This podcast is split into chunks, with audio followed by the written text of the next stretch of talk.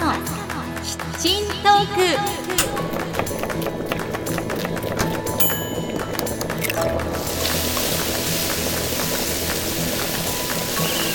アスカのキッチントークは私のキッチンから皆さんにハッピーとスパイスをお届けするプログラムです。Now let's get started ハロー。前田アスカです。皆さんお元気ですか？アスカのキッチントークエピソード152です。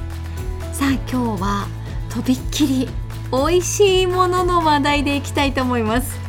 世界に知られる日本の鍋料理すき焼きについてお話しします。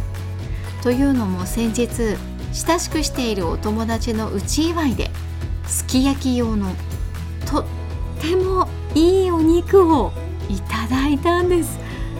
正直内祝いにお肉だなんて想像したことがなくてびっくりでした。しかもお肉の芸術品とも言われる和牛の松阪牛です。ドーンといただいちゃいました。実は我が家はこれまですき焼きってしたことがなかったんです。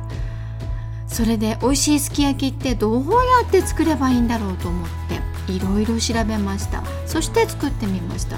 すると言葉を失いそうなほど美味しかったんです。お肉はとっても柔らかくて口の中で溶けちゃいそうでうーん思い出すだけでも唾液が出てきそうです。さあ今日はそんなすき焼きのレシピはもちろんちょっとしたすき焼きの雑学についてもご紹介しますね。では皆さん忙しい手を少しだけ止めて一緒に一息入れましょう。キッチンカウンターの向かい側に座っている感じでこの番組を聞いていただければ嬉しいです。アスカのキッチントーク今回もハッピーな香りがあなたのもとへ届きますように。時にはちょこっと日々のスパイス役になれますように。最後までどうぞお付き合いください。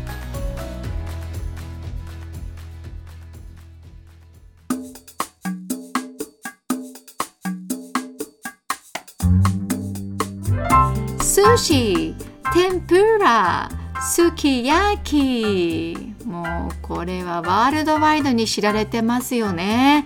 海外でも有名なすき焼きは日本の美味しいお料理の代名詞となってます。そのすき焼きの歴史を紐解いてみると意外にも結構浅いんですね。知りませんでした。調べてみるとすき焼きのルーツって諸説あるんですが一説によると江戸時代のことです。鶏の一種であるシャモのお鍋に野菜を加えたものが原型ではないかと言われてるんですね。その流れで明治時代にブームとなった牛鍋が生まれこれが今のすき焼きにつながっていると言われているようです。関東では牛鍋関西ではすき焼きと称されて食べられるようになっていったとのことなんです。ちなみにあなたは関東風のすき焼きと関西風のすき焼きの違いってご存知ですか？これ調べてみてへーって思ったんですけれどいわゆる割り下つまりすき焼きを調理する時の下地お汁ですよね。その割り下を使うのが関東風で使わないのが関西風。なんだそうです。関東風のすき焼きはあらかじめお鍋に割り下を入れて煮立てます。そこにお肉や野菜を一緒に入れて煮込むという調理法なんですね。一方の関西風はお鍋に牛脂油ですねを溶かしましてでまず牛肉を焼いてお醤油やお砂糖で味付けをして食べます。その後にお野菜を入れていく。というのが主流のようですよ。なんだか全然違う食べ物のように思いますけれど。皆さんが食べているすき焼きってどちらですか？金沢は何かと関西風が多いのかなと思うんですけれど。私の実家も関西風で作るすき焼きを食べていました。こんな風にすき焼きについて調べているととっても奥深い食べ物なんだなぁと思うわけですが日本は長い間肉食が禁じられていましたよね。明治時代になって牛肉が食べられるようになって牛肉を食べることが文明開化の象徴とまで考えられたんだとか。そんな流れの中で誕生したのがすき焼きなんですよね西洋の食文化だった牛肉と日本ならではの調理方法そして時代の転換そういったいろんな要素が合わさって独自に生まれたのがすき焼きだったんですね。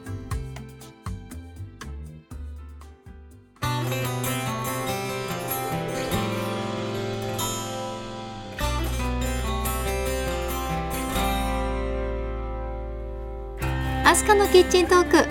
今日はすき焼きのお話をしていますがお次は松阪牛のお話をしなくちゃですね。私がいただいた高級なお肉和牛の松阪牛でした。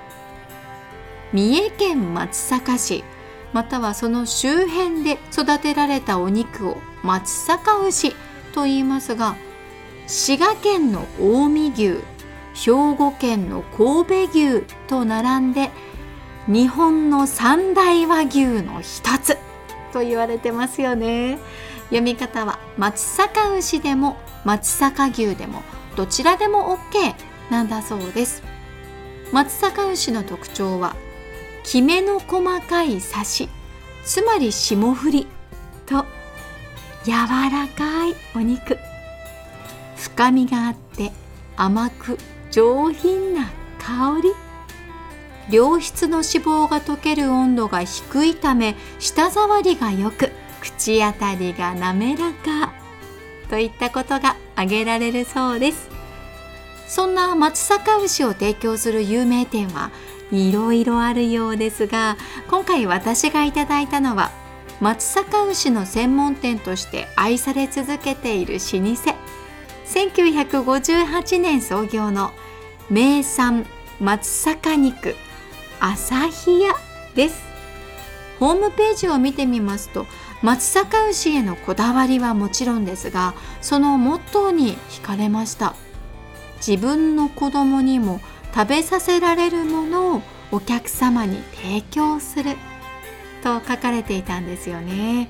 それを見てああここは信頼できるなって思いました。そんな朝日屋さんのすき焼き用お肉をいただいたわけですがその量なんと 800g ありました。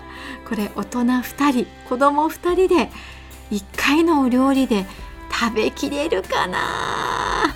多いなという分量です。どんなお肉が入っているんだろうと思ってそーっと放送を開けてみましたらその霜降り具合にびっくり。確かにきめ細やかでした。見て思わず「あ美しい!」とため息が出ちゃいました。まあ同時に「美味しそう」ってなるわけですが。いやねこんないいお肉を料理するのかと思うとプレッシャーを感じるわけです。なのでとにかく美味しいすき焼きを作らなくちゃ。そのためのレシピを探さなくちゃ。と思っていろいろ見ていたところ発見しました。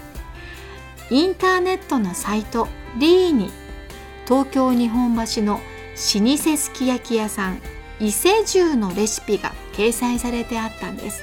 今回はそちらを参考にしましたがこれが大当たりの結果になりました。バッチリ美味しいすき焼きを作ることができましたよ。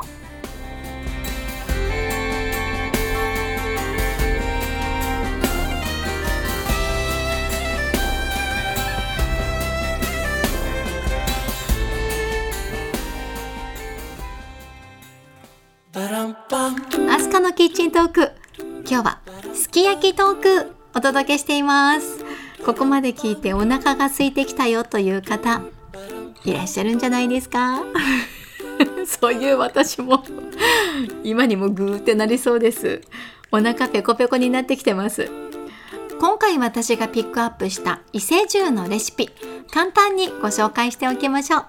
詳しくはサイト LEE LEE を見ていただきたいんですがポイントだけお伝えしますね。これシンプルなんですよ。使う調味料は3つだけです。醤油みりん砂糖。そこにお水。とそれだけなんですね。分量は水 360cc 醤油 180cc みりん 60cc 砂糖 60g です。この分量が秘訣なんでしょうね。以上お鍋に入れて煮立つまでしっかりアクを取る。これで割り下ができちゃいます。この時煮すぎないように注意してくださいね。ここは気を使ってください。そうするととってもいいお味の割り下ができるんです。ということでその割り下を使って作ったすき焼きを実際に食べている時の様子お聞きください。どうぞ。すき焼き我が家ですき焼きをしたのは実は初めてです。ということは私が人生史上すき焼きを作ったのは初っていうことになるわけなんですけど。美味しそう。美味しいお肉いただいたから幸せだよね。綺麗で。そう。ね。そして2回目は卵美味しそうなお肉。でお肉します。自分ではなかなか買えないんですがなんとお世話になった方からいただきましてこんな幸せはないなと思ってすき焼きやってみました。いただきます。お肉をいただきます甘くて柔らかくて。お肉の甘みが素晴らしいね。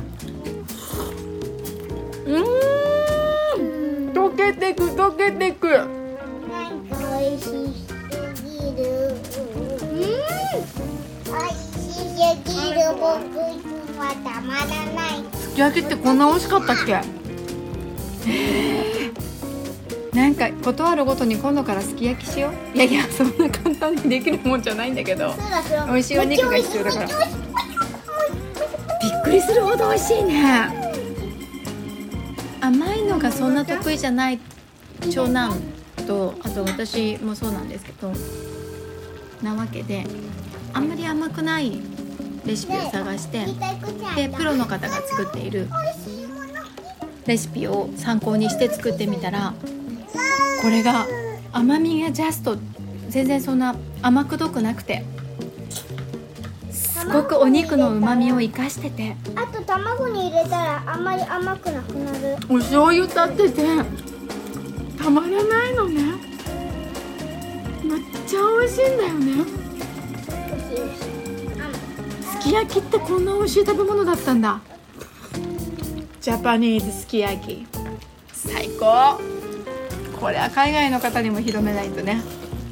あのもしかして私みたいに甘いのがそんな得意じゃなくてすき焼きを食べてこなかったっていう方いらっしゃるかもしれないんですけど今回やったレシピは最高に美味しいわ。なので皆さんにもぜひ試していただきたいです。すき焼きは美味しいからね好きなの。幸せでしょ？めっちゃうまいですいやーもう正直ねこんなに美味しいすき焼きを食べたのって人生初かなって思いました。なんといっても甘すぎないというのが素晴らしかったです。ほらすき焼きって甘いものだって甘いのが美味しいんだっていう方いらっしゃると思うんですよね。でも私は食事は全体的に甘いよりも塩っぽい方が好きなんです。口の中が甘くなりすぎるのってちょっと苦手な方なんですよね。ですが伊勢重の割り下だとお肉のうまみを引き立たせる配合でお肉も野菜もちょうどいい具合に美味しくいただけるのでどんどん食べたくなるんです。とにかく味の決め手は割り下にありました。これはとっても美味しいので作る価値ありですね。あなたも今夜すき焼きなんていかがでしょうか？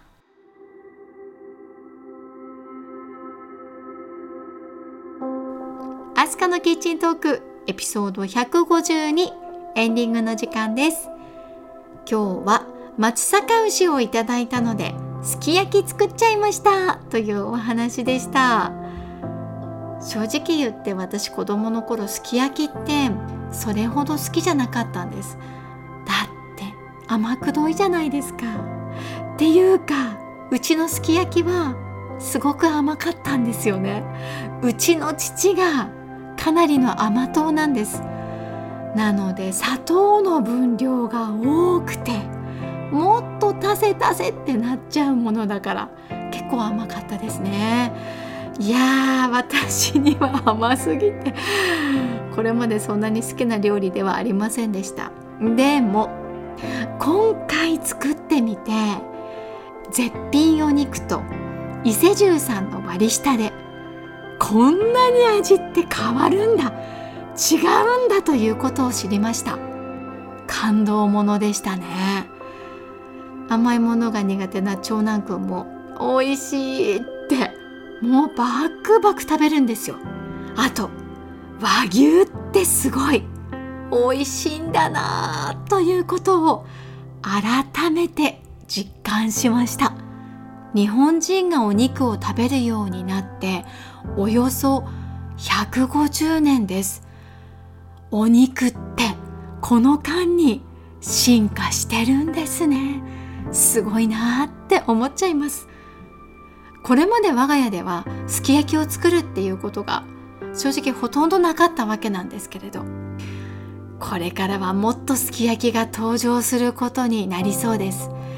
うん何かおめでたい時とか記念日誕生日なんかにすき焼きでお祝いしたいなって思っています。ということでアスカのキッチントークここまでお付き合いありがとうございました。